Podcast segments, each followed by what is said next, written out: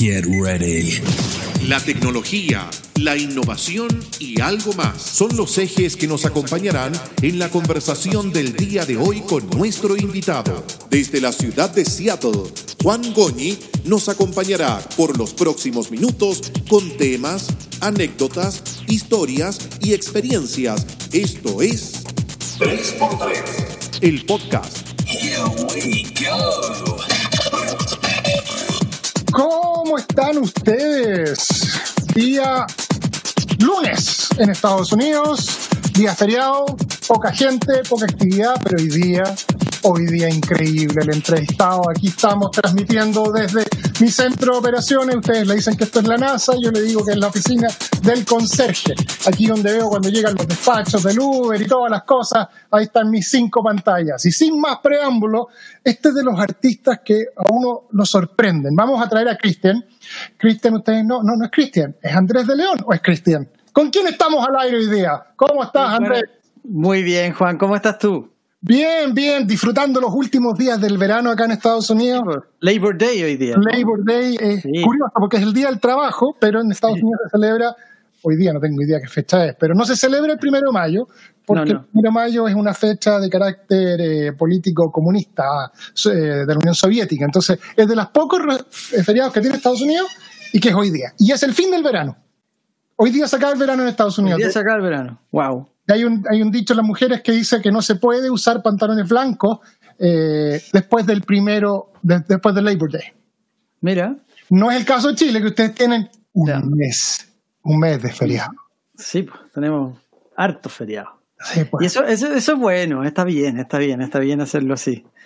Oye, qué- qué- qué lindo todos los comentarios que ya estoy viendo aquí a través del, de todas estas plataformas maravillosas que tenéis para transmitir en vivo, que están hablando mucha gente ya. Sí, claro. Mandando Hola, Bello, corazoncitos. gracias. Mira, mira, mira.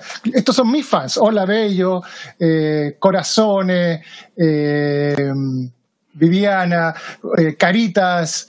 Estos son los fans que, que me llegan siempre, porque tú sabes, yo soy un hombre muy importante, con muchos seguidores, un total de 1.235 seguidores. Nada, a mí no me escribe nadie. Sí, hoy día Andrés del León le mandé a tus fans que venía y ya tenemos 175 mensajes. Esto Wow. Mira, dice envidia, la envidia es buena. No, Sí, es bonito, es bonito el cariño. Tú sabes que ellas son, son parte fundamental de mi carrera. En, en- en los 25 años que llevo como profesional cantando, eh, están en todas partes, llegan a todos lados, me sorprenden, eh, se saben todas las canciones, siempre están eh, enviando mensajes lindos, son, son parte maravillosa de, de- Esto es lo bueno de... Lo mejor de la pandemia es- ha sido compartir con la familia y recibir todo el cariño a través de sus mensajes. Creo que es lo más lindo que, que me ha tocado vivir. Para quienes no conocen al hombre que tengo al frente, a ver, ¿cómo lo defino? Le, le contaba a Andrés minutos antes que cometí un error grave y fue googlearlo antes de la entrevista y caí en coma. Caí en coma. Eh, y les voy a explicar por qué. Tranquilo, tranquilo, caí en coma profesionalmente. Yo sé que el hombre es guapo, es bello, pero, pero no voy por ese lado. El hombre tiene 25 años de carrera ya, ¿no es cierto, Andrés? Ujú, 25, sí. Partiste en Sábados Gigantes, Sí. en el clan infantil. Clan infantil. A los seis años partí chiquitito, hay que decirlo. Cuando Don Francisco, bueno, hay, hay- hay un público, el público que nos está siguiendo sí sabe, hay, hay un, hay un público que no sabe. Don Francisco se sentaba eh, como en un medio círculo y tenía unos niños que les hacía preguntas. ¿sí?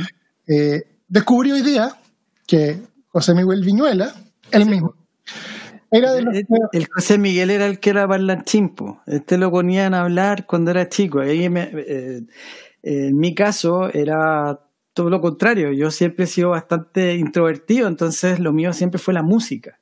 Y es como preparábamos los musicales semana a semana. Se hacían musicales dentro del clan infantil. Había niños que conversaban, como lo que tú estás describiendo. Había niños que actuaban también, que había un, un segmento que se llamaba Jugando al papá y a la mamá.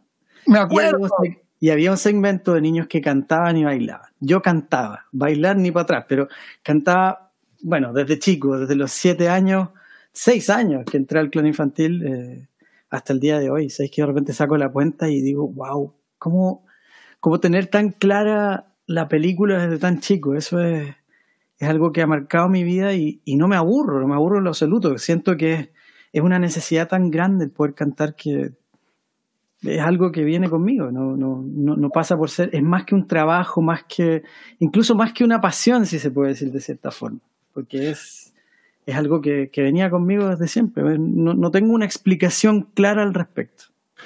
Coco Legrand, con el cual hablé el viernes, decía que era, era su pasión, que es su vicio. Eh, y qué rico poder trabajar en lo que te gusta. E, eso, eso es maravilloso. Y ustedes en el clan infantil, oye, no, no, no, no, era que los vinieran a cantar y ustedes cantaban una canción o hacían un cover. Nada. Oye, trabajaban preparando la semana con ella, con la Maiten Montenegro. Debe ser la mejor musical de Chile, ¿no?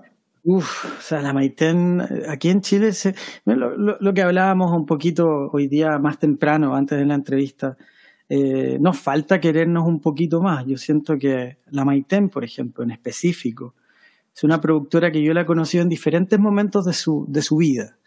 Cuando era niño, cuando ella me enseñó a mis primeros pasos eh, en el clan infantil, eh, y luego la pude ver en su desarrollo máximo, trabajando para la cadena Univision en Estados Unidos, eh, fue siempre súper solidaria conmigo. Eh, participé en Estrella del Futuro Internacional, en Sábado Gigantes también, y ahí me la topé de nuevo en, en Estados Unidos y, y, y, vi cómo, cómo la respetaban, cuánto floreció todas las ideas maravillosas que ella tenía. Y bueno, hoy día está de vuelta en Chile con su escuela. Eh, hoy día también estuvo de jurado en un programa de talentos muy importante en Chile que se llama Rojo, el color del talento pero falta todavía que, que, que, nos queramos un poquito más. Es una tremenda, tremenda. Tuve mucha suerte de poder toparme con ella en el camino. Bueno, Maiten, muchos la conocemos Te como... escuchar, por eh, ya volví. Maiten, ¿me estás escuchando ahí?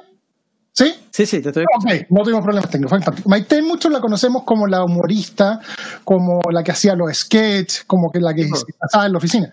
Pero Maiten es muchísimo más que eso. Ella detrás de cámara era la cabeza que organizaba, diseñaba, preparaba, coordinaba, en este caso, a los, a los jóvenes en la época de, este, de, esta época de televisión que estamos hablando, que era maravillosa. Uno veía a Sábado Gigante, don Francisco se sentaba al medio y decía, bueno, niños, ¿qué opinan de, eh, no sé, las vacaciones? Y aparecía y sacaban cada comentario, porque aparte los elegían con pinza. No, no había niños que hablaran políticamente correcto. Entonces, aparecían niños como yo, el Viñuela seguramente que decía, mira, don Francisco, yo creo que las vacaciones son pocas y que el año debería ser una sola vacación. Y todos se cagaban de la risa. Sí, Después, no, tremendo. El papá y la mamá que se disfrazaban de papás y mamás y que tenían show. De adultos. Y después el segmento musical, que no le fue muy bien. ¿eh? El segmento musical solamente participado gente como, a, mí, a ver, tú, partiendo, sí, sí. Eh, Lucho Jara, o sea, todos los artistas que ustedes se imaginan hoy día que están en la televisión, partieron ella. Y una, una base muy, muy linda, ¿eh? hay que decirlo. Yo, yo sé que tenemos algunos amigos en común. Yo conocí en el clan infantil a muchos productores y uno de ellos, que le voy a aprovechar de mandar un saludo, es Mauricio García Huidobro, que lo conocí chiquitito. Hoy día él ya no está tan chiquitito eh, y tampoco está tan joven como en ese tiempo, pero es un tremendo amigo y seguimos trabajando aún después de tantos años. Él, él está a cargo de toda la parte artística de de la cadena de casinos Dreams, Monticello, etcétera, etcétera. Y, y siempre estamos en, en, contacto. Es un tremendo, es una tremenda persona. Tuve, como te, te repito, tuve mucha suerte. Conocí a Leo García, a Pedro Flores, a Mauricio, a qué sé yo, a Eduardo Domínguez, oh. Gonzalo Bertrán. Eh, no, hay muchos, muchos. Eh, Menchaca, Antonio Menchaca que todos le tenían miedo porque medía como 5 metros, y es verdad, yo era, era chiquitito, pero era muy cariñoso con los niños, siempre fue, fue bien cercano. La mano derecha de don Francisco durante, uff, mucho tiempo. De esa lista, lejos el mejor es Mauricio García Huidobro.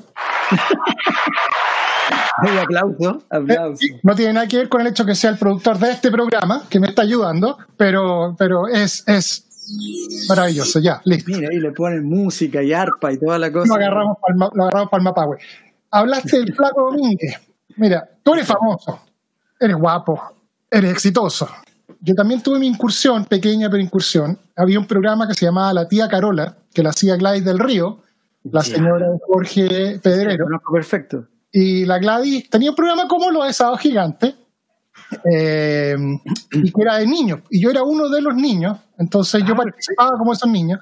Y el flaco me iba a dejar, Flaco Domínguez me iba a dejar a mi casa después con la señora en una citroneta. Grabábamos en Lira, en una cuestión que se llama. Lili Ah, Marcoleta, sí, po. Claro, ahí grabábamos en la tía Carola. Yo no me acuerdo mucho, sí me, sí me acuerdo de lo que me contaban y que me pedía un condor una vez, hicieron un- una, pregunta, oye, a ver, cuéntenos cuál es su rutina cuando se levanta. Entonces se levantó Josecita, dijo, yo me levanto, le doy un beso a mi mamá y, y me tomo la leche. Ah, perfecto. ¿Y tú, Antonio, qué haces? No, yo me levanto y veo los monitos. Y llega Juanito. ¿Y tú qué haces, Juanito? No, yo me levanto, tomo el timbre y, pa- para que la nana me traiga la leche.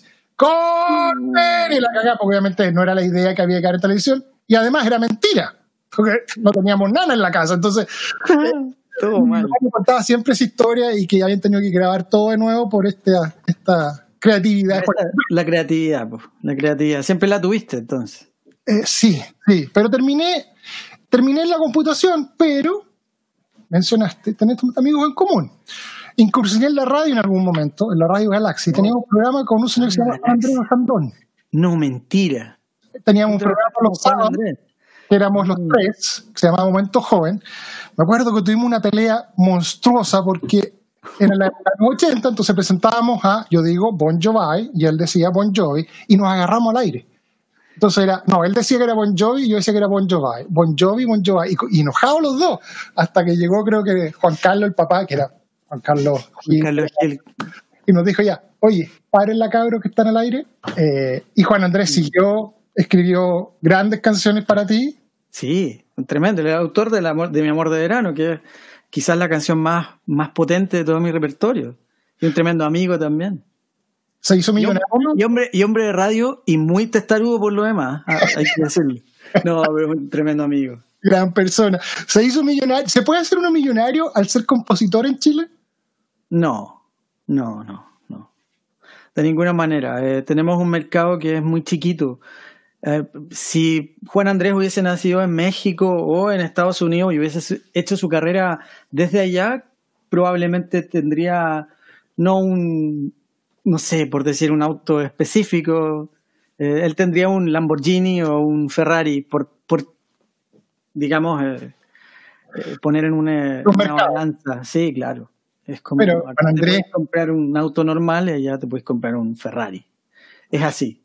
Eh, Pero lo ha pasado bien, Juan Andrés. Ha tenido. lo ha pasado mal. muy- Este año, desde la productora que tenía, que tenía unos conciertos muy buenos en Chile, Sí, sí, sí. eh, eh, ¿cómo se llamaba? Hecho en Chile o no sé qué. eh, ¿Cómo se llama esto? El, el- Sí. la cumbre, la cumbre la del rock cumbre del rock chileno, que la, Sí, se- sí. la cerraron la última, le robaron el auto. Sí, No, no, ha estado un poquito ahí complicado, mi compadre, pero, pero es un buen, un buen, buen amigo. Y, y la verdad es que esa canción, la canción que él compuso para mí, eh, créeme que estábamos, éramos, o sea, si ya en la Radio Galaxia era chico haciendo radio, porque era bien chico, hay que decirlo, tenía voz de, voz de viejo, pero era un cabro chico, eh, tendría haber tenido, no sé, 15. 16, 15, 16 años.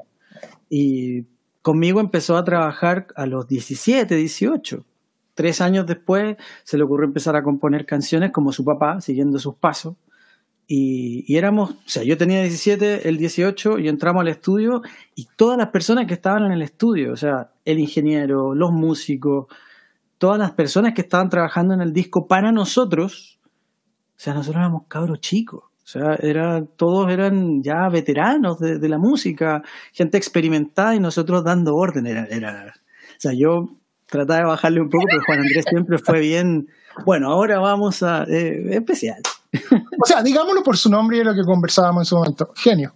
Juan Andrés es un genio musical. O sea, lo que hace de la ventana. eh, en Estados Unidos se llama David Foster o Humberto Gatica. En Claro. México se llamará, no sé, Pimstein, Valentín Pimstein en, en Univision. Bueno, en Chile fue, eh, entre otros muchos, pero tuvo la suerte de conocer a Juan Andrés Sandón. Que, Juan Andrés, si después de toda esta adulación que te hemos hecho, Ah, sí, que no te dejo entrevistar, Mira, y aparte, y aparte hay una cosa, que- y eso sí lo digo en vivo, estoy esperando mi, nuevo, mi nueva canción después del amor de verano, compuesta por él, fácil 20 años. Y me la, me la tiene prometida. Pero entre medio le ha hecho canciones a Miriam, a otra gente, y yo ahí estoy esperando, tranquilo. Oye, Uno de sus primeros éxitos eh, fue El amor de verano, así que espero todavía, Juan Andrés, una nueva canción. Está bueno ya tanto tiempo, ¿no? Sí, sería bueno. ¿escuchaste, cabrón? Voy a grabar este video te lo voy a mandar. Yo, y yo estoy escuchando la entrevista, esperando la entrevista, Sí, no, ahí lo, lo grillo. lo y Andrés está esperando la canción. Así que no tenéis más tía, po. O sea, si ya después de esto nos decís que no, no te lo voy a decir lo que pienso porque estamos al aire, pero ya no tenéis más tía. Eh, pero tú seguiste. O sea, yo me Sí, quedé la radio y me metí en el tema de la computación. tú seguiste. po. O sea, ¿qué es Sí, trabajar con el tío Valentín? Una eminencia musical. Tú sabes que hay un, perdón, hay un nexo muy especial con el tío Valentín y hay una historia que me encanta contarla porque es, es hermosa. O sea, a mí me emociona cada vez que la cuento. Yo cuando estaba en el clan infantil, uno de los musicales, de los tantos musicales que me tocó hacer, fue El niño y el piano. Y era yo cantando arriba de una escalera y el tío Valentín tocando el piano. Ese era el musical, ¿ok? Yo al tío Valentín lo dejé de ver durante, uff, no sé, 20, 25 años y me volví a encontrar en un programa producido por Juan Andrés Osandón también, en el baile en TVN, así se llamaba, el baile en TVN, que era Dancing with the Stars, pero la versión maravillosa. Versión con músicos en vivo, un programa estelar, de los últimos estelares maravillosos que se hicieron en la televisión chilena. Y, y el tío Valentín estaba nominado a ser el pianista de esa orquesta. Maravilloso. O sea, imagínate la cantidad de músicos de excepción que había en esa banda. Leva Ahumada, eh, Roberto Trujillo, Valentín Trujillo, Marcos Aldana, etc. Carlos Figueroa en la batería, el director de, de- de Vi- de Viña. O sea, una cantidad de músicos de excepción. Y cuando viene entrando el tío Valentín al estudio eh, del programa, eh, yo lo veo que venía con dificultad para, para caminar y lo fui a ayudar. Cuando me acerco, el tío me mira y me dice, mira cabrón, me dice, parece que te estoy viendo arriba de la escalera. Yo, porque el tío Valentín ya tiene sus años, o sea, en ese momento haber tenido ya prácticamente 80 años y se acordaba perfecto del niño del clan infantil. Y lo asoció inmediatamente a, a- Andrés de León, a este, a este cantante que estaba participando aquí conmigo y, y hay un nexo muy, muy marav- maravilloso con él. De hecho, he podido cantar, esa foto que, que- que vemos ahí fue de no hace mucho, eso es del año pasado. Y tuve la suerte de poder compartir con él escenario, que era un sueño que tenía de, de niño. Eh, poder cantar de nuevo, y de hecho es algo inédito, porque imagínate después de tantos años, eh, es más, el, el tío Valentín lo contaba como chiste, pero son casi 40 años. Una presentación con la otra, pero los mismos integrantes en un escenario. Es maravilloso. A ver, nombraste a alguien entre medio, Roberto Trujillo, ¿no es cierto? Sí, claro. Bueno, Roberto Sí. Trujillo es el director de la orquesta de Luis Fonsi Sí, claro. que ha dado la Nieto, nieto de, de Valentín. y si ustedes buscan cuál es la canción más vendida de la historia, no es, eh, no es Elvis, no es eh, los Beatles, es Despacito y el, y el director musical de eso es un chileno que ha dado la vuelta al mundo. Lo que hablábamos de que no le reconocen esto. A mí me llegó un día una infografía que no sé si la, ve- la has visto, que te va mostrando eh, quién es el autor más conocido por año, desde los años 50 en adelante. Y de repente aparece Despacito, el Despacito, claro. Luis Fonsi, y empieza a subir, a subir, a subir, a subir, a subir. Y estuvo como tres o cuatro meses como la canción más vendida de la historia. De la No, historia. increíble, increíble lo que ha pasado. Bueno, yo tengo el placer de conocer a, a Roberto, también conocer a Luis Fonsi. Estuve con él en Viña en el, eh, hace un par de años atrás. Pudimos cantar juntos en el escenario y eso fue maravilloso. Y también compartir mucho con Roberto. Roberto es un tremendo amigo, un gran músico. De hecho, ha grabado mucho, porque él es bajista, es su especialidad, aparte de ser direc- director. Y él grabó muchos de los bajos que, que ustedes escuchan en mis discos, Cómo empezar de nuevo. Todo el disco Cómo empezar de nuevo fue grabado por él íntegramente. Así que, y quiero tener fe también. Son dos discos que él grabó de pe a pa, así que hay una conexión y una, y una relación muy bonita también.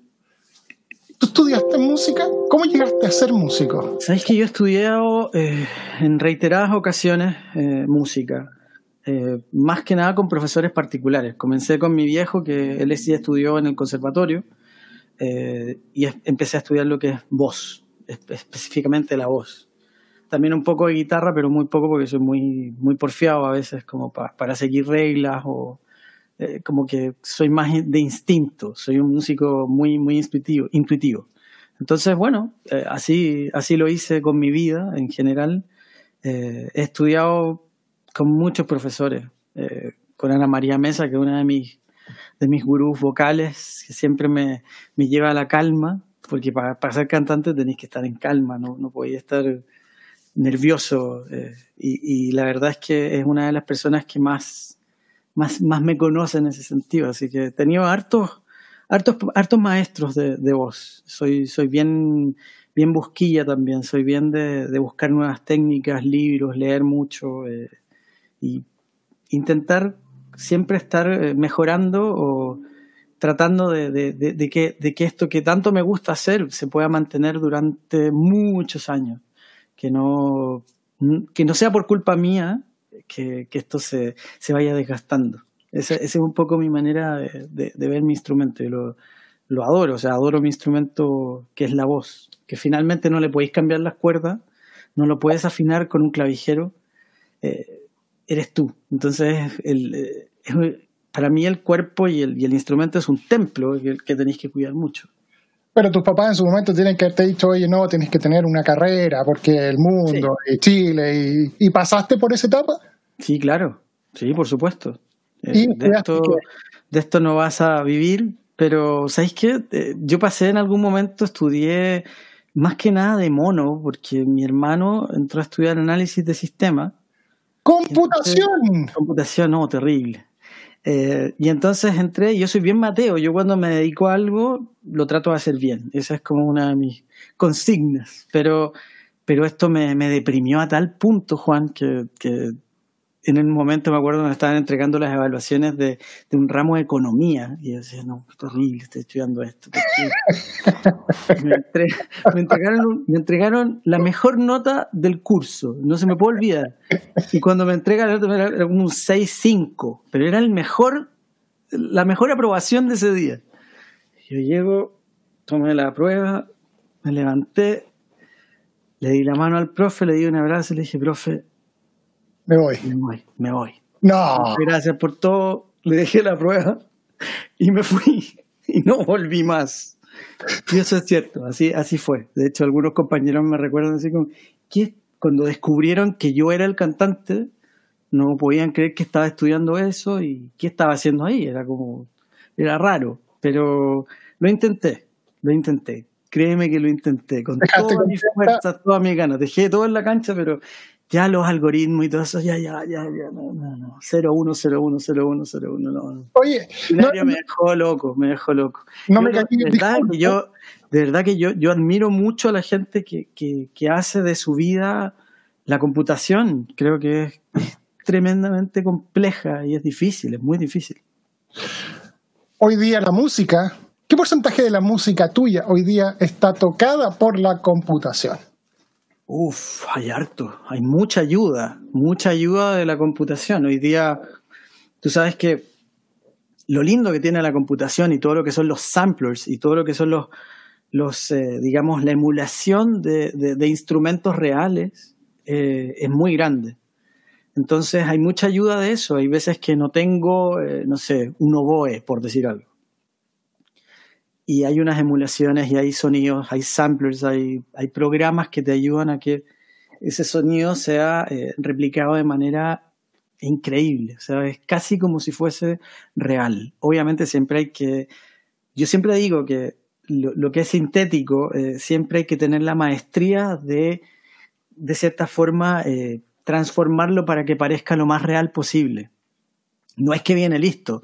Detrás de eso hay gran, un gran trabajo de productores, de sonidistas, de, de, mucha creatividad para, para, hacer que eso funcione. No es como, no es como que ya, aquí tengo el sonido, lo ocupo y va a funcionar, porque se va, se va a sentir esa falsedad. Pero hoy día la computación, o sea, todos los programas, de hecho hoy día yo estoy transmitiendo eh, a través de mi computadora, a través de la mi interfase de audio con este micrófono, a través de un programa eh, computacional, eh, porque así funciona, o sea, no, no, hoy día la computación, así como el Internet, hoy día tú le preguntas, yo hablo con mi hijo y le digo, podemos ir un día, no sé, vamos un fin de semana a la playa, por decir algo.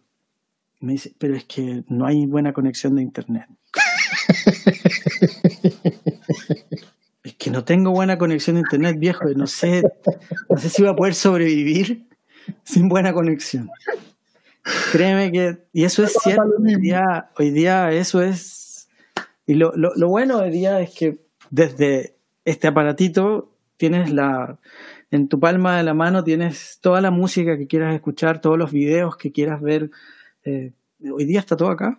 Es, es, maravilloso. O sea, yo de hecho acá puedo perfectamente componer una canción con algunos software y aplicaciones que tengo y sin, sin problema, sin problema de donde esté. Entonces, hoy día es una gran ayuda a la computación. Yo la vengo practicando esto desde los 2000, desde finales de los 90 ya comencé mi, enamoramiento con, los Mac, de cierta forma. Soy, soy un Mac lover y entonces tengo que decirlo, es, parte de. porque son súper estables y, para música funcionan, siempre funcionan muy bien, hay que decirlo. Por, más que haya mucha gente que ama los, los PCs, yo, eh, bueno, soy así.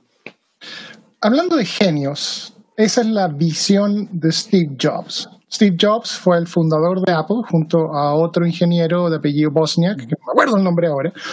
Y Steve Jobs es, es eh, que es famoso y todo el mundo lo conoce, pero era obsesivo a niveles, a niveles extremos. Eh, hay una historia famosa cuando estaban haciendo iTunes, que es el software que nosotros usamos hoy día para la música, y se lo presentaron a él y era una reunión supuestamente de 30 minutos y el tipo pasó dos días discutiendo en qué font, o sea, qué tipo de letra, usar para los menús de iTunes. Es a ese nivel de obsesividad. Sí, pero eh, así, así y te iba a preguntar, ¿iTunes fue una bendición o una perdición para los músicos? El concepto mm. del MP3, el concepto, porque mató el concepto del disco completo. Sí, pero ¿sabéis qué? Hoy día también podría decir que Spotify es una maldición para la música y para mí es todo lo contrario.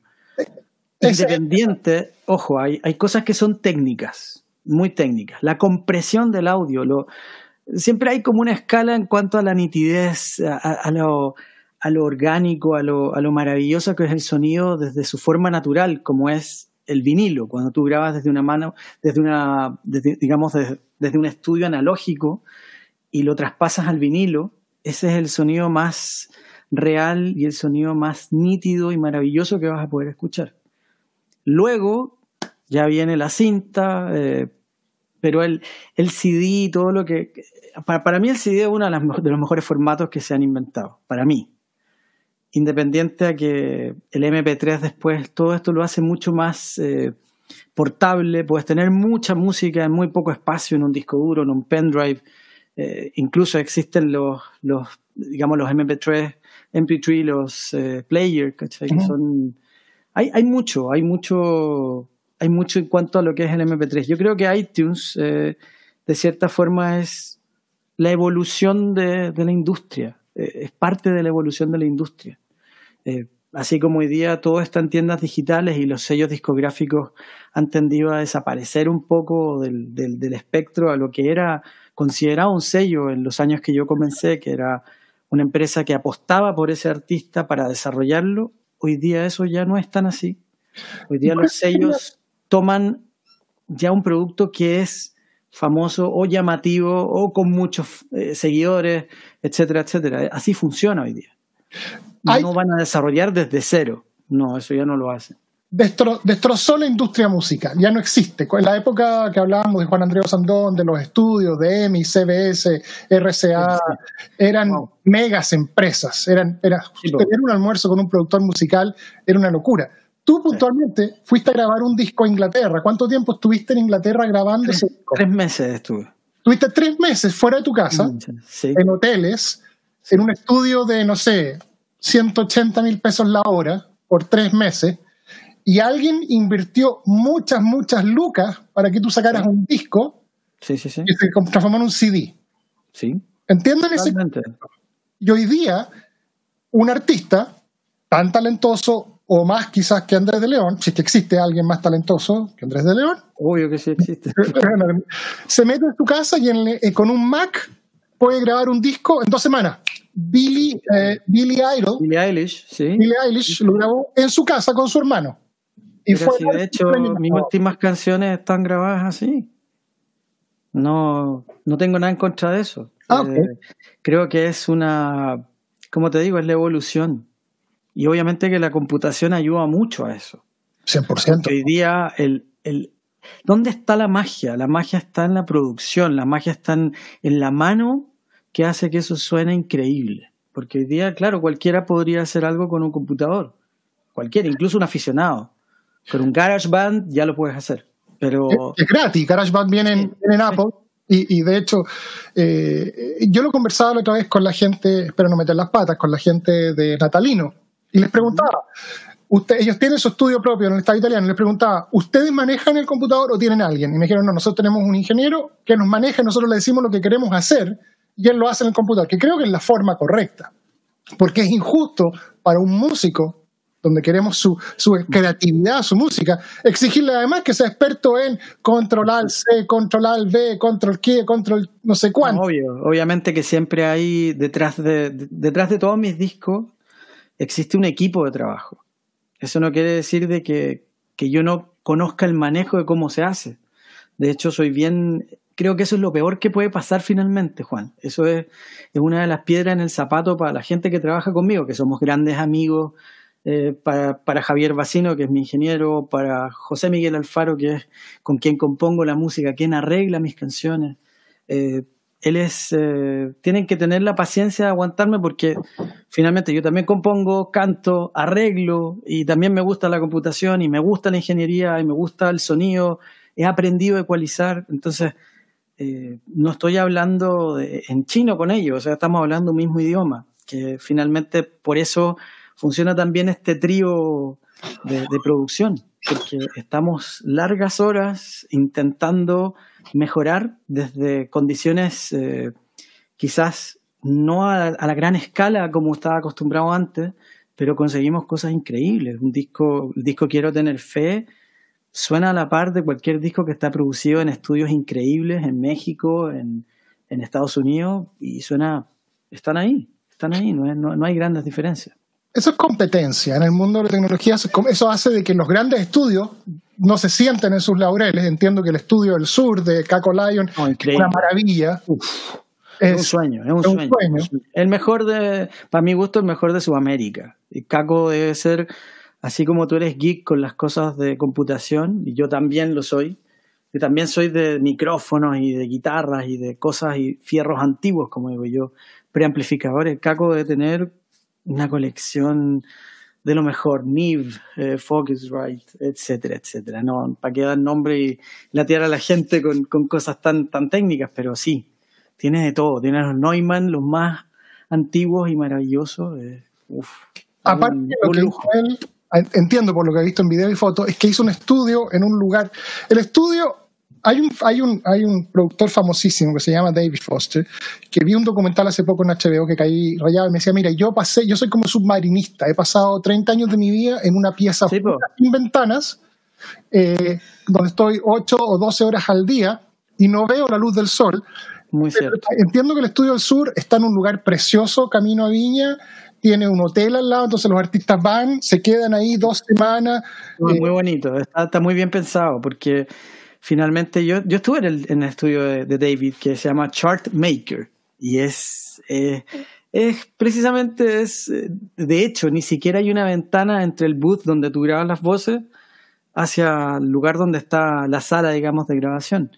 Es todo eh, sin comunicación prácticamente, solamente hay unas cámaras que te podéis ver un poquito ahí qué es lo que está pasando, pero sí, hay harto aislamiento un poco de, lo que pasa realmente. Si finalmente tú veías a Juan Andrés en su momento cuando estaba siempre trabajando en estudios, me veía a mí o a, qué José Miguel Alfaro, a Javier, y el bronceado te lo encargo. O sea, yo no soy pálido porque sí, porque la luz del sol no llega, no pasamos muchas horas escuchando desde un loop de algo hasta el sonido de una guitarra, cómo la vamos a ecualizar, cómo la vamos a grabar, a qué distancia del micrófono, con qué micrófono, con qué cuerda la guitarra. No, terrible, es una obsesión.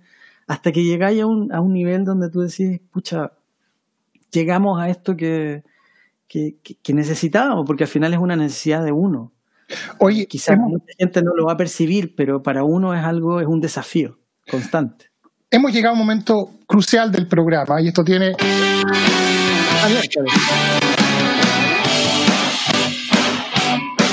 Este es el momento en que el productor saluda al invitado, Mauricio García Huidoro, ah, el programa, entonces él tiene fanfarre, un gran saludo. Claro, claro, claro, no, no cualquier cosa. Eh, voy a tratar de poner en pantalla los miles de saludos que toda la gente nos está mandando. Estoy, no, nos explico la envidia. Oye, eh, uno no aquí como verlos a todos, porque es lo que pasan y, ya. Oye, pero no solamente te mandan saludos por, por, eh, por, eh, por los chats. Andrés, ¿cómo, estás? Ah, buenísimo. Padre, le mando un abrazo gigante. Sé que estás con Juan ahora. Gran, entrevistador, lo van a pasar muy bien. Me imagino que ya la está pasando bacán. Te mando un abrazo gigante. Espero que las cosas estén marchando bien, que se van a venir tiempos mejores. Pero, ¿cierto? Un abrazo gigante, compadre. Te quiero mucho. Chao. Eh, Pablito. Oye, le voy a del, del, del, del manejo del pelo, porque tú tenés Tú tenías, he visto tus fotos y tu, tu, etapa de pelo largo, pelo corto, rubio. Es que he pasado por todas, he pasado por todas. Y de hecho ahora este ya es look pandemia, o sea, esto es largo porque ya creció y, y soy muy miedoso, debo reconocerlo. Me da, todavía tengo mucha aprensión con el tema de salir y de relajarme y de sentir que todo esto ya pasó. Ojalá, o sea, yo créeme que es lo que es lo único que quiero, pero, pero me da un poco de poco de temor. Mira, qué buena foto. Ese, ese es mi, viste, yo, yo soy bien, me encanta Star Wars y este es como... Eh, sí, este es mi, querido, yo le digo, eh, es como el Padawan, yo soy como el Padawan de él, eh, no, me, porque siempre estamos. Yo trato, de ser, yo trato de ser caballero, pero me estáis weando. Mira, mira el casco que tengo allá atrás. Ah, no, espectacular. No, qué vamos, vamos, a mover la cámara. Este, este, este, este no, Ahí está el sable de Darth Vader. Y allá atrás, todo lo que está arriba del televisor son monos de Star Wars de una compañía que es de Seattle, que se llama Funko, que hace monitos chicos. Mira, mira, Empezamos mira, mira, esto. Yo, yo, soy fanático de Disney y de Star Wars. Ah, mírate este, mírate este, mírate este. Está muy bueno. Es de la estrella de la muerte, pero la oreja de Mickey. Me cae. Ahí se ve, ahí se ve bien. Claro. Y esto, esta la encontré y esta, esta es genial. Esta es la, la estrella de la muerte. Aquí estoy quedando como un. y, esto, y, esto, se abre. Ah, me no, es genial.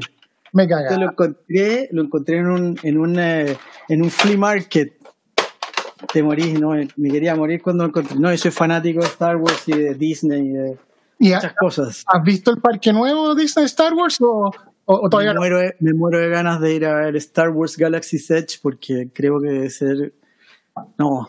La amenaza. Tengo que, pararme. Si vaya al de Los Ángeles, yo me uno. Al de, al de Orlando no eh, se camina mucho. Al de, al de Los Ángeles, el verdadero Disney, eh, yo caigo en coma. Pero mencionaste algo a la pasada y aquí se fue a las pailas la entrevista. El señor Andrés de León un día está en su etapa, está en tu, en tu etapa de pelo largo, ¿no? Roquera cuando recibís el llamado de Humberto Gatica y de David. Sí, sí, sí. sí. Te dicen, señor, aquí hay un, pasaje en primera clase, véngase con su ayer a Los Ángeles, te mandaron, ¿no? Pero, ojo, ah, ojo, que hay, un, hay un periodo de tiempo del... Cuando yo termino de hacer este segundo disco grabado en Inglaterra, el 96 me invitan al Festival de Viña exitazo, me fue increíble. Jurado y show. Jurado, y show. Y me invitaron a Acapulco, el Festival de Acapulco. Cuando era competencia de Viña. Era, No, no, o sea, cuando, cuando estaba, eh, Viña tenía eh, una asociación con Televisa, Megavisión y Televisa, y había todo este, este intercambio cultural, y a mí me tocó ir en representación de Chile a cantar al Festival de Acapulco. Increíble, yo vi el set. increíble, me fue, me fue muy bien. Tanto así que de Polygram en ese tiempo, eh, el ejecutivo, un ejecutivo importante, se llama Paul Ehrlich, eh, me lleva a conocer las oficinas de Polygram en México. Para un artista latino, México siempre es uno de los mercados más importantes. Entonces, eh, que te dieran cabida en un mercado como ese era quizás el sueño del pibe, como se dice. Y entonces yo sentí que tenía el mundo aquí en mis manos y desgraciadamente ellos querían firmarme. Cuando yo llego a, llego de vuelta a Chile y voy a BMG, en ese, que era mi sello, y les pedí la liberación de contrato, ellos no me la dieron. No, de ninguna forma, no, no quisieron liberarme de contrato y me tuve que bancar eh, el derrumbe de muchos sueños y obviamente que eso te, te deprime, te, entra en una, en una etapa que no es muy, muy agradable acordarse. Y en esa etapa de, no querer hacer nada, de no querer grabarle ningún disco, de no querer seguir cantando, un día eh, recibí el llamado de, después de haber hecho unos demos para... ¿Quién te llamó? Grabar unos boleros. Me llamó Humberto Gatica. Pausa. Esto es como en las películas Closed Caption Señores, para los que nos están viendo, a los que les gusta la computación es que un día te llame y te diga, aló, soy Bill Gates. No, me estáis weando. No, sí, soy Bill Gates. Quiero que vengas a Microsoft porque me gustó lo que hiciste. O eh, que te llame para los, de los autos, que te llame eh, Nicky Lauda y que te diga, oye, vengas porque quiero que manejes mi auto. O sea, es lo más grande. O sea, tú, así, un día al teléfono, aló, run, run, run, run, aló, eh, sí, André, soy Humberto wow, fue, increíble, fue increíble recibir su llamado. Eh, ya para mí era ya increíble. Yo estaba en, shock, estaba mal. Y me dice, bueno, eh, mi hijo, porque es chileno, rancagüino. Y yo entendía, decía, me dice, mi hijo, qué bueno, esto, esto está increíble. Paremos. Mi hijo para arriba, mi hijo para abajo. Y, y de pronto me dice, eh, porque David Foster, mi amigo del alma, está montando su nueva compañía discográfica donde quiere tener una rama de su compañía que se dedique al mundo latino y quiere que tú inaugures el mundo latino para su empresa One for Three Records. Me está. Yo decía, ah, no, no sabía qué hacer. Yo estaba. Era cerca de Navidad. Eh, yo, yo, lo tomé como un regalo. Dije, no, esto es el mejor regalo de Navidad que he tenido en mi vida. Entonces. Y de hecho, yo creo que fue el mejor regalo de Navidad. Pero Imagínate, después recibir el, inmediatamente el, todo lo que es eh, los pasajes en primera. Me hicieron una audición que duró aproximadamente dos horas, eh, dos horas cantando, no sabía quién era quién. En Chartmaker, en su estudio, estaba Lester Méndez, que es productor de Shakira, de Enrique Iglesias, estaba Humberto Gatica, estaba el propio David, que no sabía quién era David tampoco, porque no, no, no reconocía muy bien, todavía estaba en shock de todo lo que estaba viviendo. Lo único que quería era hacerlo bien. Y dentro de todas las personas que estaba, estaba Felipe Elgueta. Felipe Elgueta es un gran amigo, ingeniero asistente de, David Foster, chileno. Siempre hay un chileno, siempre. Habían dos chilenos y más, más habían hartos chilenos ese día. Y la verdad es que fue maravilloso. En ese momento se llevan a mi manager a una salita que había como al lado. ¿Viste? Cuando quieren hacer la oferta ya. Aquí. ¿Cuánto, cuánto quiere? No. No, en serio. Fue, increíble. siempre, siempre, cuento esto como algo anecdótico, porque Plata, la verdad, vi bastante menos de lo que, de lo que había en ese momento, porque había, tenía yo mi propio manager, más el manager de Estados Unidos, y los impuestos y los taxes y todo eso, tú ya lo, sabes bien, pero fue un adelanto de regalía de 200 mil dólares en ese momento. Oye, si hubieran pagado, si pagado 200 dólares, también lo habríais tomado es que en ese momento las lucas eran lo de menos para mí, porque para mí trabajar con, David Foster, que, o sea, yo miraba la, pared con todos los discos de oro, después cuando fui a conocer su casa... Eh, ¿Fuiste a la casa? Que, estuve en su casa. Estuve, en su closet.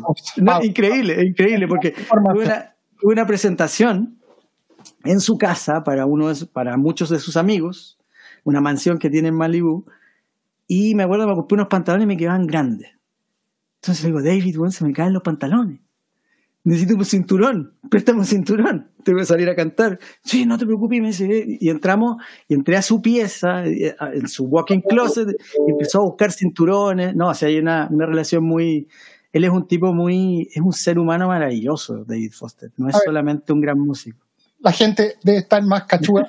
Digamos David Foster. David Foster descubrió y creó a Celine Dion. inventó a Josh Grohan eh, eh, trabajó con Bocelli. Eh, Michael Bublé. Michael Bublé lo descubrió David Foster. Whitney Houston, toda la música del Bodyguard la hizo él. Whitney Houston, la, canción de la película del Bodyguard, la famosa, no la voy a cantar porque no tengo voz. Barbara, Streisand, Olivia Newton-John, no, es que es una lista, Erwin and Fire, Erwin and Fire, Chicago, todos los mejores discos de Chicago, Peter Cetera, todo es David Foster. Eso en inglés. Humberto Gatica, chileno, hijo de Lucho Gatica.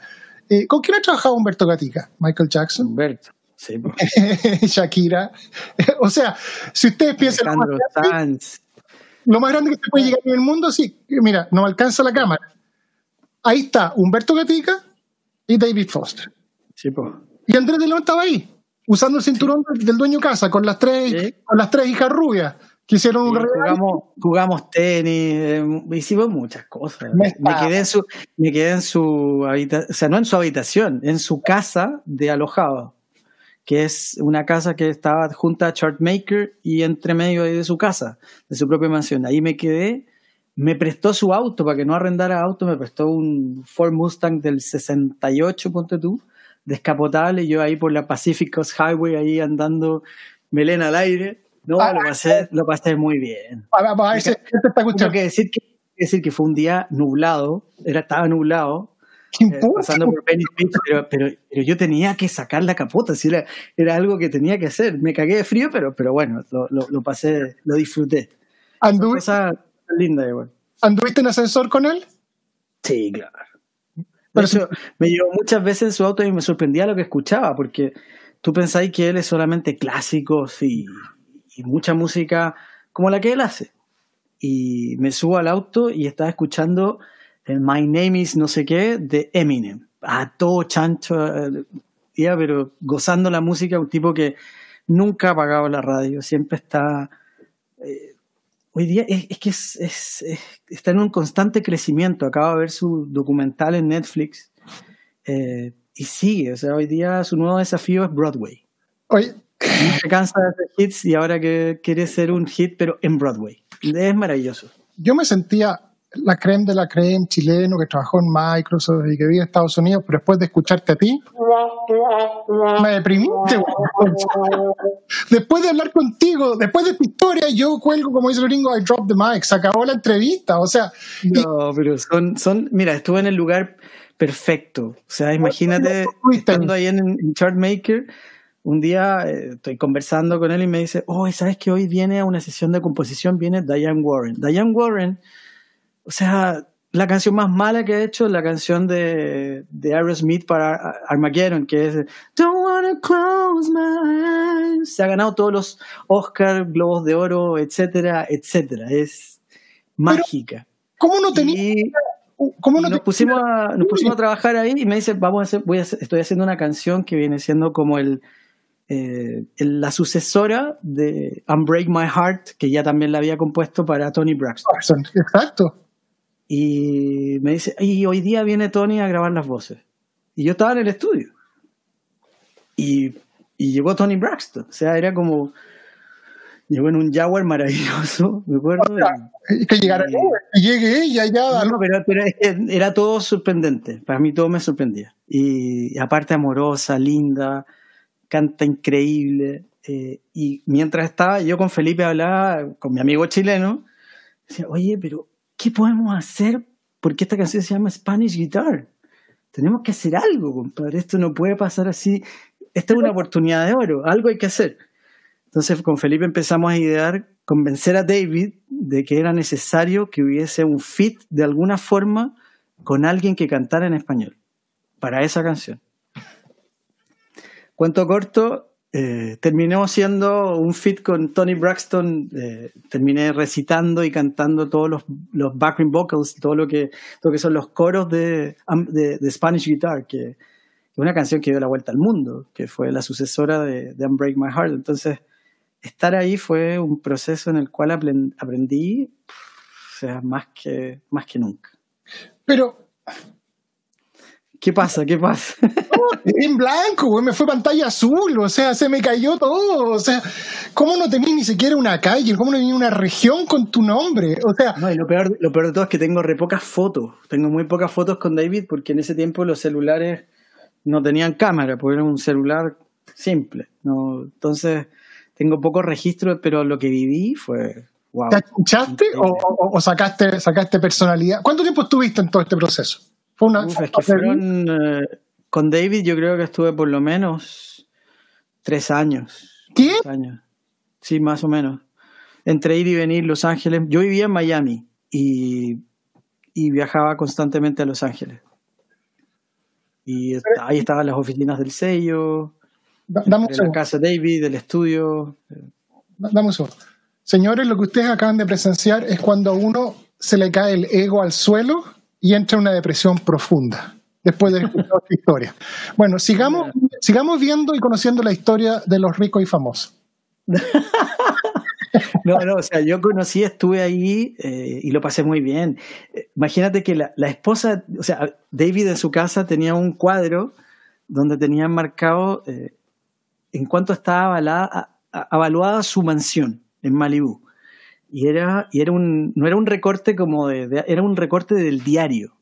Dice, David Foster acaba de comprar su casa, su mansión evaluada en 11 millones de dólares. una cosita poca, dijeron, una cosa, tenía ocho, tenía una mini cancha de golf, pero eran ocho hoyos, o sea, no, no es que era, no eran los 18, era la mitad. Tenía su cancha de tenis, eh, tenía un funicular, era, era, no, sí, es, wow. Espera, Nueva pausa. Señores, háganme un favor, pongan pausa YouTube, vayan a Netflix, vean el documental de Netflix y vuelven. Nosotros nos vamos a estar esperando. Bueno, pero sí es verdad que, todo esto fue muy. jugué, con, jugué tenis con su esposa. Su esposa, eh, Linda Thompson. Ella fue novia, la última novia de Elvis Presley. Y luego su señora. O sea, es Hollywood por todos lados. O sea, maravilloso, lo, lo, pasé muy bien, lo pasé muy bien, debo decir. Estuviste en la época de déspota de él, porque era el documental, dice que vivió una época que era, era muy egocéntrico, cuando la época de Chicago, que llegó, o estaba ya en la época más, más tranquila y más abierta. David es un tipo súper cercano, si tú te sientes mal, extrañas o cualquier cosa, siempre quiere conversar contigo, ver qué te pasa. Eh, estar sin, sin. Me pasó una vez que me enfermé del estómago, me acuerdo, y y se volvió loco porque él quería que yo estuviera bien. Y, él no estuvo bien hasta que yo estaba bien. O sea, eso habla muy bien de, su persona. En, ¿Qué año fue eso? mucho, eso fue el año 99, 2000. Ok. No vamos a entrar en, la parte de la... nada que ver, o sea, el tipo sencillo, andar con unos jeans, con, con una polera muy vieja, porque tengo que decir, porque andaba con unas poleras bien viejas, blancas, cualquier cosa, era es súper sencillo. Cuando digo eso de, su ropa, eh, es porque uno se imagina otra cosa, se imagina a alguien distinto y no, era un genio. Andaba con una chala, cualquier cosa, un jeans desgastado, una polera vieja, como te digo yo, pero el tipo lo tenía todo acá. Y, y ¿sabes qué es lo que aprendí más de David? Que a pesar de ser uno de los mejores pianistas que yo he escuchado en mi vida, él entendía que para un disco tenía que tener lo necesario y el músico para la canción al servicio de la canción y la producción. O sea, yo puedo ser el mejor pianista del mundo, pero para esta canción no soy el más indicado. Y él se restaba muchas veces. Obviamente traía unos monstruos a tocar piano, pero a mí, para mi disco, trajo a Greg Games, que es un tremendo, tremendo músico. y yo no entendía, dije, pero ¿por qué no lo hizo todo él? Y después del tiempo eso te va dejando una gran enseñanza en producción musical. Muchas veces uno tiene que dar un paso al costado, aunque uno lo pueda hacer, pero puede haber alguien que lo haga de manera magistral. Y eso es, eso lo aprendí de ahí. Nos pregunta Jimena Donoso, que me debe estar desesperada. ¿Cuándo lo veremos en un show online? Se extraña mucho. Show online. Yo creo que va a ser lives muy pronto. Eh, se los debo, se los debo. Eh, es algo, o sea, ya ha pasado bastantes semanas que no, que no me he conectado. Yo creo que eso va, va, a ocurrir pronto, va a ocurrir prontito. No sé qué día, pero lo vamos a, lo vamos a anunciar.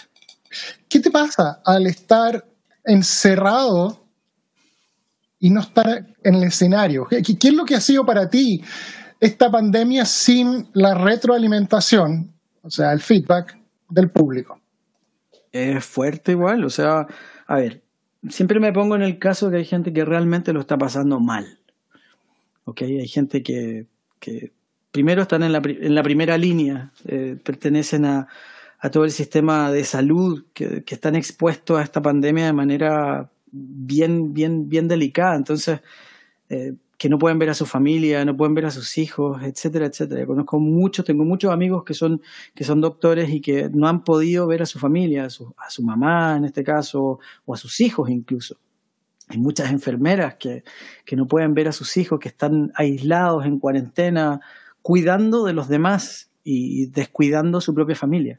Eso es eh, simplemente, lo encuentro que es maravilloso y es, es el real sentido de la medicina finalmente, el, cuidar, al, cuidar al prójimo. Ahora, en mi caso, eh, cuando digo esto, eh, siento que sería egoísta decir que lo he pasado mal, eh, pero, pero sí me ha hecho, yo creo que a todo el mundo le ha afectado psicológicamente, físicamente.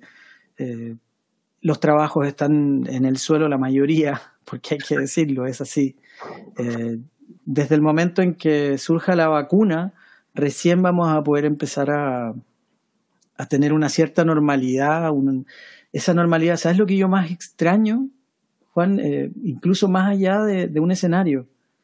Extraño eh, no estar preocupado de esto. Extraño eh, ver a mi hijo tranquilo, volver al colegio verlo que pueda ir a jugar un partido de tenis sin tener que ponerse cinco mascarillas y echarse alcohol, alcohol gel cada cinco minutos, lavarse las manos todo el día. Eh, eh, cuando llega la compra del supermercado es eh, desinfectar todo.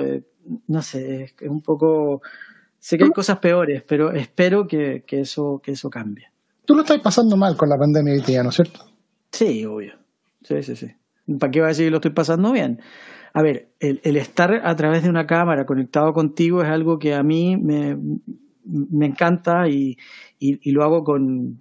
Y, me gusta hacerlo, pero créeme que estar frente a un, dispositivo electrónico eh, es complejo, es complejo. extraño mucho el, ver la cara de la persona cuando se emociona cuando estoy cantando. Eso lo extraño mucho. Eso es algo que me hace me hace harto daño en esta, en esta pandemia. Pero me llamó la atención algo que dijiste, esta, esta, conversación que la agradezco profundamente, eh, ya el hecho de escucharte y de poder sentir lo que viviste en esos años, ya me doy por acá. Eh, el hecho de poder experimentar eso, de estar frente a personas tan grandes como David Foster, como Humberto Gatica, como el chileno que, quiero que me des el contacto después que trabajó con él. Y claro, eh, Felipe Elgueta, un tremendo amigo. Eh, Felipe Elgueta, ¿y es fotógrafo también? No, no, no. Ah, ya. Felipe Sepúlveda es, es, fotógrafo. Pero me llamó la atención de que tú, hoy día estamos en septiembre, creo que estamos. Sí, eh, septiembre. y yo ya dejé de contar los días. Hoy día es día, no, no, eh, no, es ni, ni, mañana, es hoy día. No sé, Yo creo que lo único que difiero hoy día me está pasando mucho. Es como, esta es la semana y este es el fin de semana. Y la única manera de la que me doy cuenta es por la programación de la televisión que hay. Es como eso. Es, extraño. Cacha que nosotros nos dijeron ya, definitivamente nuestras empresas donde trabajamos, sí, yo tengo pega, yo esto lo hago, este es mi hobby, no, no, esto no, no da para vivir. Nos dijeron, ustedes no vuelven a trabajar hasta enero. O sea, estamos septiembre y yo ya sé que voy a estar en mi casa, septiembre, octubre, noviembre, diciembre y enero. Y nos dijeron, en enero vamos a revisar si vuelven. La gente trabaja en... de hecho, estuve conversando con la... Porque mi hijo tiene... O sea, mi hijo es eh, tenista, juega bastante bien, es de alto rendimiento, entrena bastante. Y obviamente estos meses no ha podido hacer nada de eso. Y aparte él tiene una condición de base que es asmático, fue asmático crónico y hoy día está mucho más controlado, pero su bronco pulmonar ya está en la primera línea. Es una doctora, una eminencia. Y, y conversando con ella me dijo, mira, a mí se me ha muerto gente, se me han muerto muchachos de 20 años. Todavía tengo su cara, su recuerdo aquí por este maldito virus. Eh, y hasta que no haya la vacuna, que va a ser mínimo mediados del 2021 recién, los niños no van a poder volver al colegio el 2021 en marzo tampoco. Para nosotros los chilenos. Y eso es una realidad. Y hoy día ver a la gente que anda saliendo a la calle como que esto ya se pasó, uff, es como yo sé que estamos, yo también estoy desesperado, yo también salgo a darme una vuelta a la manzana eh, porque necesito de cierta forma tomar aire. Pero es complejo, es complejo. Pero siento que tú lo estás pasando peor que el normal de la gente. Te explico por qué. Hiciste mención a algo y eh, debe ser relacionado con la situación de tu hijo. Yo como padre lo haría. Cuando partió esta pandemia en marzo, nosotros acabó el mundo, paranoia, películas de Hollywood. lavábamos los supermercados, nos lavábamos las manos, nos cambiábamos la ropa. Me acuerdo haber visto los videos en YouTube que la gente la manguerían entera y la cuestión.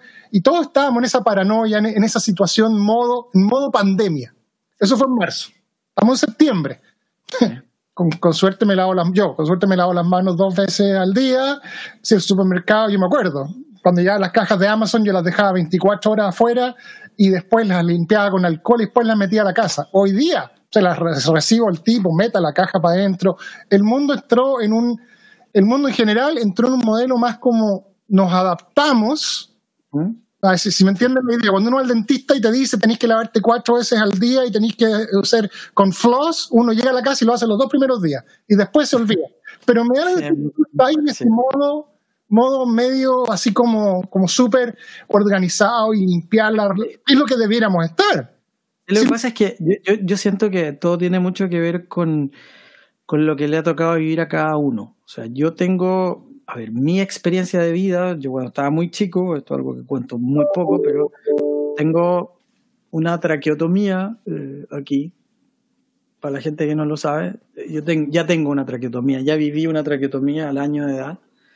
Y entonces eh, estuve a punto de morir por eso, por una infección pulmonar específicamente y por un colapso de mi, de mi organismo en ese, en ese momento. Entonces tuve, tuve una niñez donde me cuidaron muchísimo y me enseñaron a... de hecho, tuve que aprender a respirar de nuevo. Eh, un montón de, de problemas eh, durante toda mi niñez. Viví como un cristalito.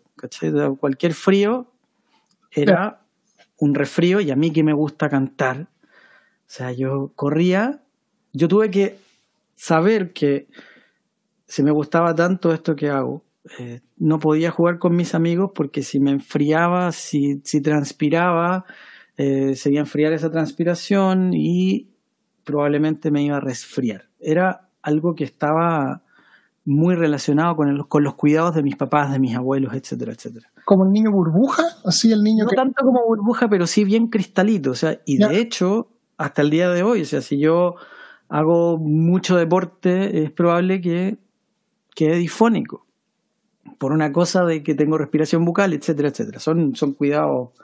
Pero eh, lo que te quiero o sea, contar un poco es que esto depende de lo que, lo que le tocó vivir a cada persona. Eh, en mi caso, soy súper cuidadoso con eso porque cuando me imagino que debe quedar mucho dentro de uno y uno no quiere que las personas que más ama pasen por lo mismo.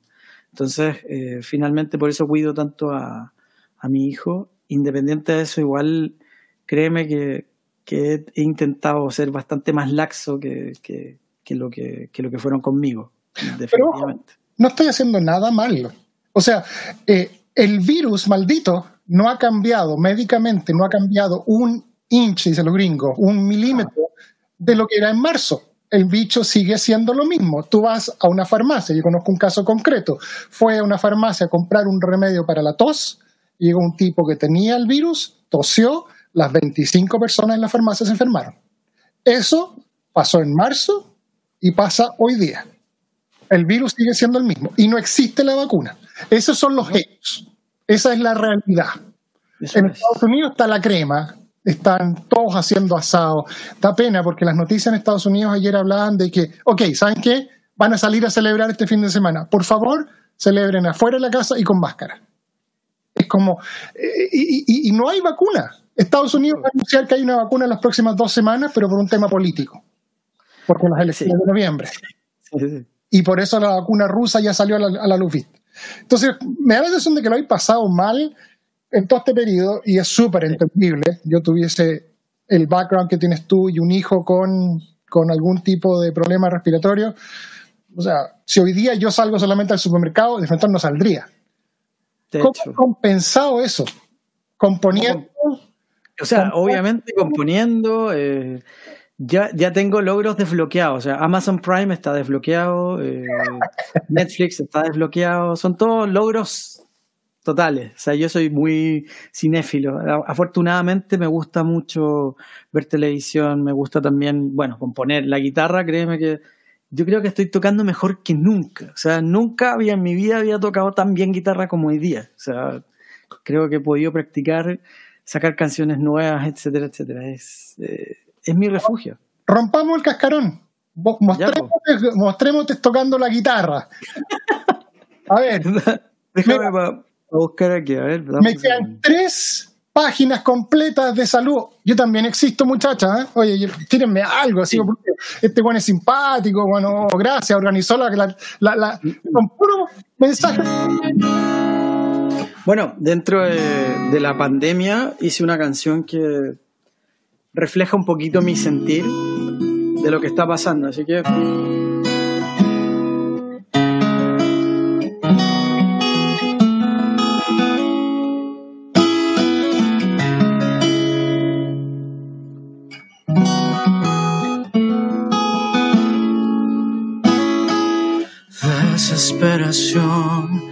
ganas de gritarle al cielo.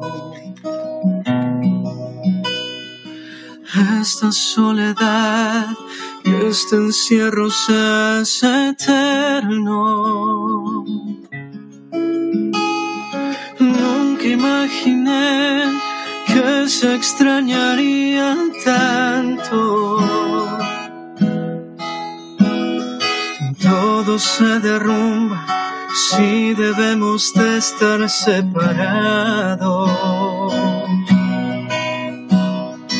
No se ve la luz, día a día hay más desierto. Tanta oscuridad, esto debe de ser un mal sueño quiero despertar y ver que todo ha pasado. Abrazar, vivir y volver al mundo que soñamos. Quiero abrazarte otra vez, por ti yo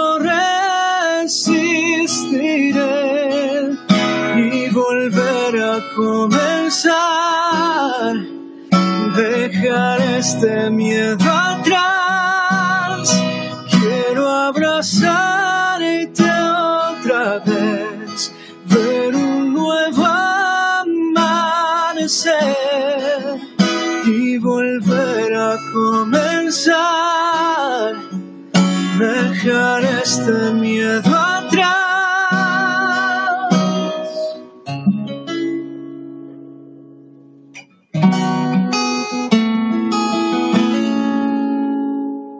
eso es abrazarte otra vez. Pero por favor, estoy viendo los mensajes acá y te juro, son, llegan a ser emocionantes. ¿ah? Hay gente que dice, Carolina que somos muchos mal por estos tiempos, pero al escucharte vuelvo a pensar que cada día falta menos es agradable los recuerdos. Eh, es cierto. Pucha, ¿sabes que Es fuerte ver el efecto que tienes en la gente, es fuerte... Eh, Bonito, a mí, a mí me, me, causa algo, es algo hermoso. Finalmente saber que puedes acompañar eh, a tanta gente en estos momentos que son difíciles, eh, a, través de la música, con una canción, eh, con un live, con un mensaje. creo que es, es muy potente. Quizás a veces yo no le tomo el, el real peso de, de, lo que significa, pero es, es muy potente. Oye, me llegó un mensaje. Estás haciendo una entrevista maravillosa. Mira, qué bueno. El mensaje era para ti. Estás haciendo una entrevista. Pero ¿quién está haciendo la entrevista? Juan Goñi, por favor. Hay que, No, yo soy el geek que pone las cosas, que, que pone la cámara. Aquí el entrevistado es Andrés de León. O sea, yo, yo simplemente. motiva y nos sube el ánimo. Yo miré, yo miré el mensaje y dice, no, está haciendo una entrevista maravillosa. Después me dice, no, es para, es para Andrés. Oye, eh, bueno, vamos a salir de esto en algún día. Sí, obvio. No puede ser tan fome esto. ¿Cómo, ¿Cómo vamos a estar ahí todo el tiempo? No, no, no, no, no, no. O sea, yo no, no consigo que el mundo se convierta en esto. Sería, bueno, y si es así, por lo menos tenemos en la bendición de la vida. Así que por lo menos yo tengo la suerte de, de poder estar con mi familia, con mi familia más cercana, con mi mujer, con mi hijo. Hemos podido compartir, hemos podido jugar, nos conocemos cada vez más. Eh, es algo, es algo bello igual, dentro de todo. Si le pregunto a tu hijo y a tu señora, ¿van a, van a opinar lo mismo? Eh, no sé.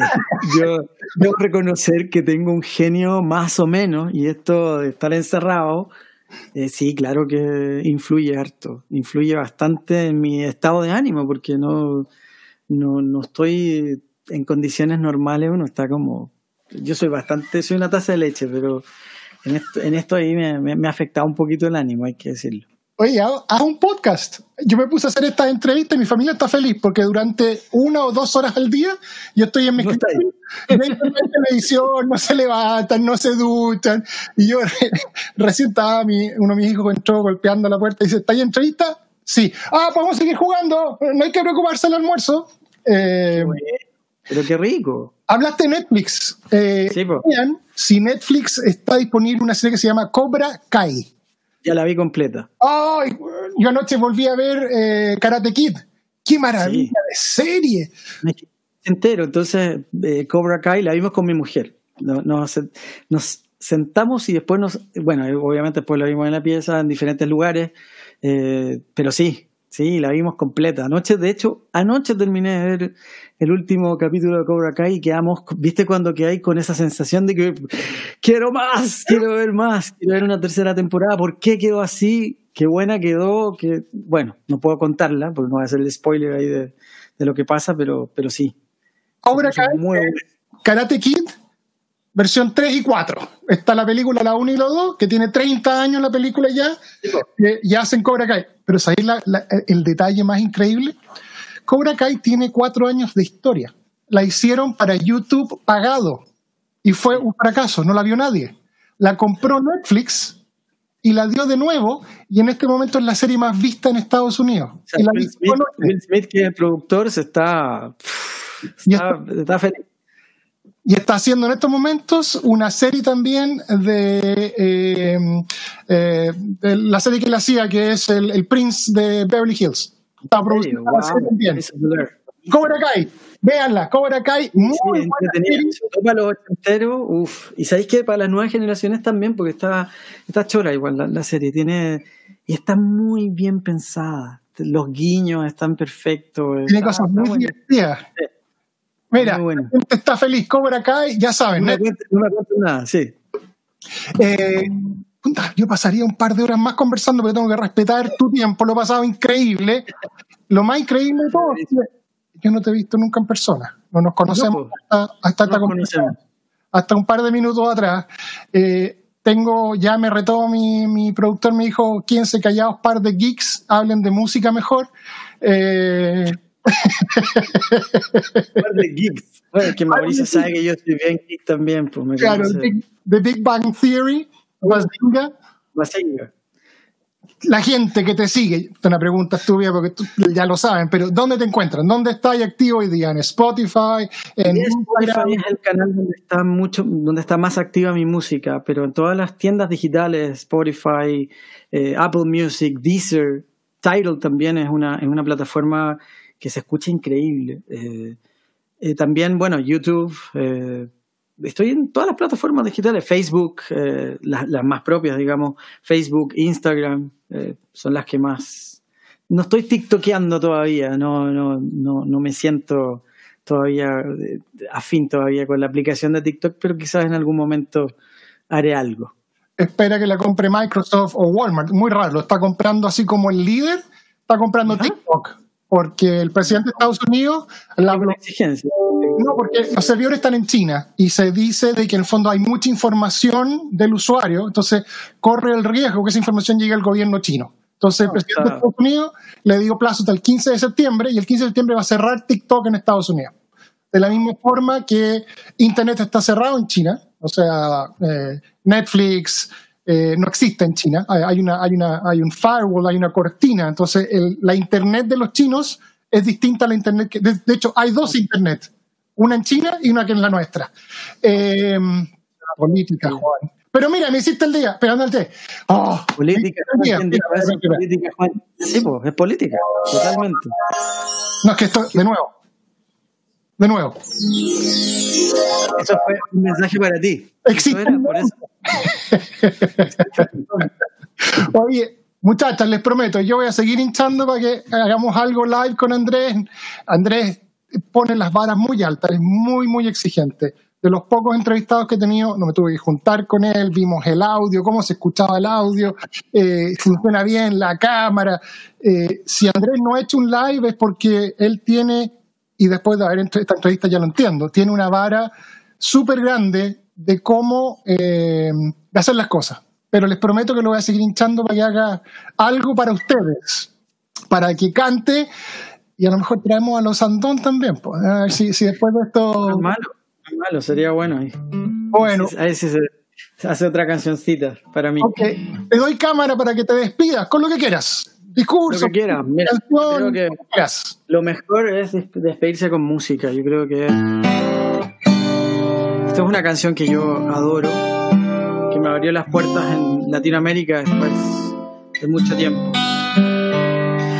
Yo quiero ser el guardián que cuida tus sueños y tu despertar Basta con tu mirar para enloquecer y hacerme volar.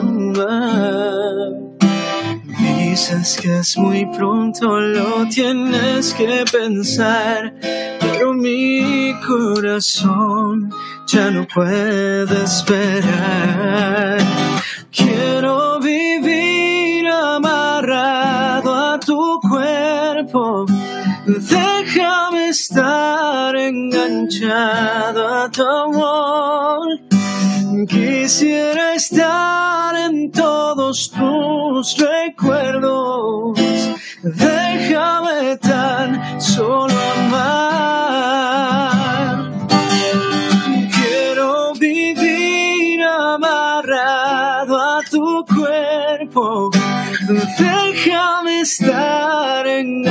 a tu amor. Quisiera estar en todos tus recuerdos. Déjame tan solo amar. Andrés, un abrazo gigantesco. Muchas gracias. Eh, quiero tomarme un minuto para felicitarte. Eh, Gracias, Juan. Es impresionante. Eh, eres, después de escucharte, de verte, de conocerte, ojalá tuviésemos más gente como tú, que sean así de exigentes y así exitosa. Sin lugar a dudas, has llegado a lo más grande en lo tuyo y recién tienes 40 y algo. Queda mucho camino. Vamos por los 46 ya.